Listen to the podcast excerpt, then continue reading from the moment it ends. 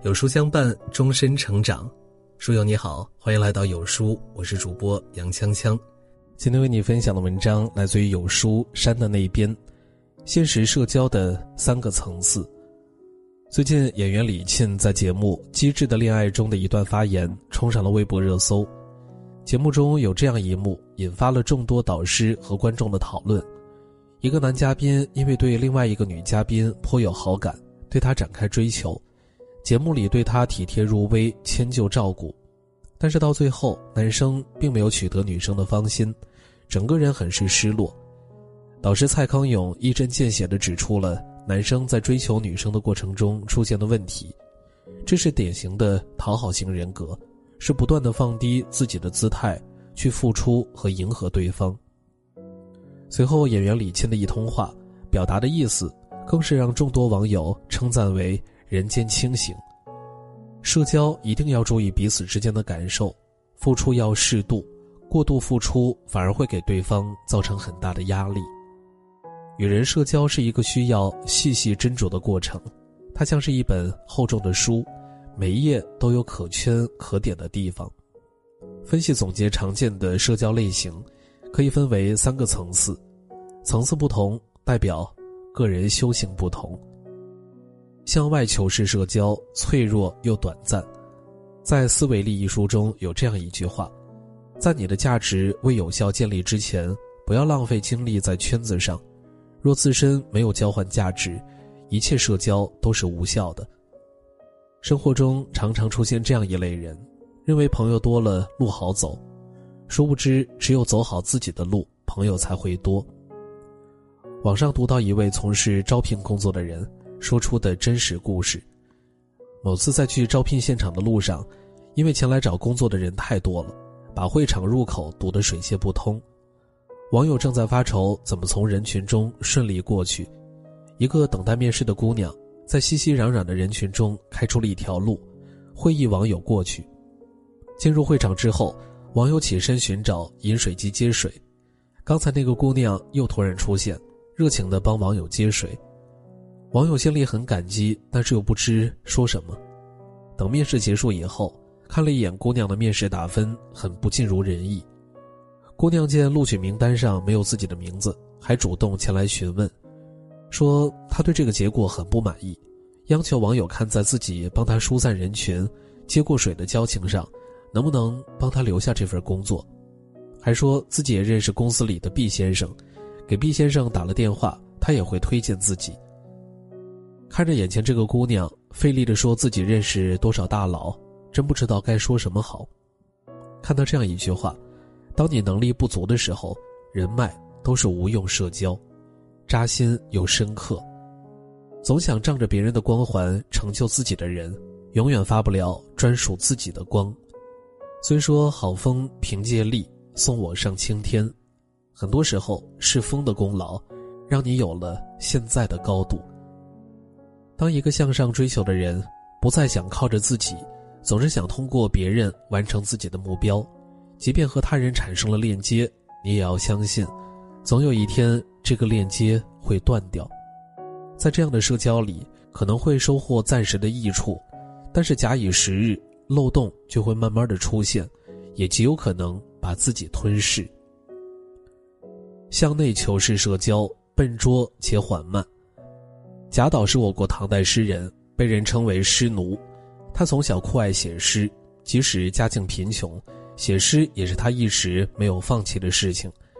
长大后参加的几次科举考试，结果都不尽如人意。为了填饱肚子，他选择了出家。做僧人期间，他也把写诗作为自己的最大的人生乐趣。但贾岛在创作诗句的过程中，不喜欢与人交流，总喜欢自己苦苦的琢磨。两句三年得，一吟双泪流。他用这句话形容自己作诗，每次做成之后，他都留下两行热泪，不仅仅是高兴，更是心疼自己的不易。他一直在自己的世界里闷头创作，他不喜欢结交朋友，一直很内向。小时候因为家庭原因，很少有小朋友主动找他，慢慢的，他也不喜欢与人接触，寺庙的寂静。更是成就了他的内向，所以他也被人称为失球。人的一生，个人实力积累固然重要，但如果没有主动连接外界，只会闭塞自己的思想，根本无法给人生加速。不管到人生的哪个阶段，我们都可能深陷这样的误区。只要我不间断的提升自己，那些好的资源就会主动来找我。但那些只想利用我们的价值而主动靠近的人，来得快，去得也快。只有自己主动结交的人才。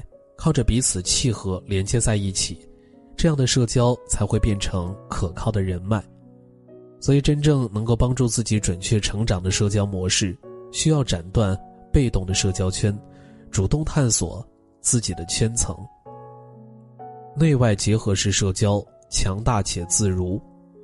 著名文学家歌德说过：“人可以在社会中学习，然而灵感却只有在孤独的时候才会涌现出来。”在生活的方方面面，总有一些人善于交际，他们能维系好与每个人的关系。但是渐渐发现，越是交际能力强的人，越会花时间独处。相声演员郭德纲就是这样的一个人。他曾说过：“如果一个人在舞台上嘻嘻哈哈，看着像一个疯子，下了台在生活里还是那样，那这个人就真的是一个疯子。”郭德纲在舞台上嬉笑怒骂，风趣幽默。能高情商的和身边的人相处，让别人觉得舒服，关系处理的周全又融洽。但看似能和很多人打好交道的郭德纲，在台下却是另一副截然相反的模样。他不喜欢出入各种酒席，即便是商演也是如此。他在自传《过得刚好》的自序里，坦诚自己是一个特别无趣的人，喜欢待在书房里写字、看戏、看书，没有别的爱好。不抽烟，不喝酒，可以不上学，但不可以不读书。所以郭德纲的空闲时间都是独自一个人待着，看点书，提升自身。既有自身的强大作为铺垫，还有向外扩展自己的能力。这样的人会处理好自己与世界的关系，于内有自己的丰富世界，可以对抗孤独和外界的冲击；于外有一套与人相处的法则。可以置换价值，促进成长，拥有灵活的生活。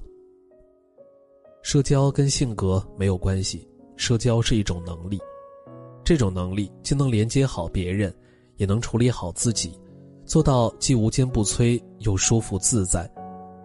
每个人都需要社交，但不是每个人都擅长社交，社交带给每个人的益处也因人而异，社交能力的高低也代表着个人修行的深浅。当我们想明白社交的本质，并对自己的社交现状有深刻的认识，我们就会对人生有更清晰的态度。从所处的社交层次，可以间接认识自己。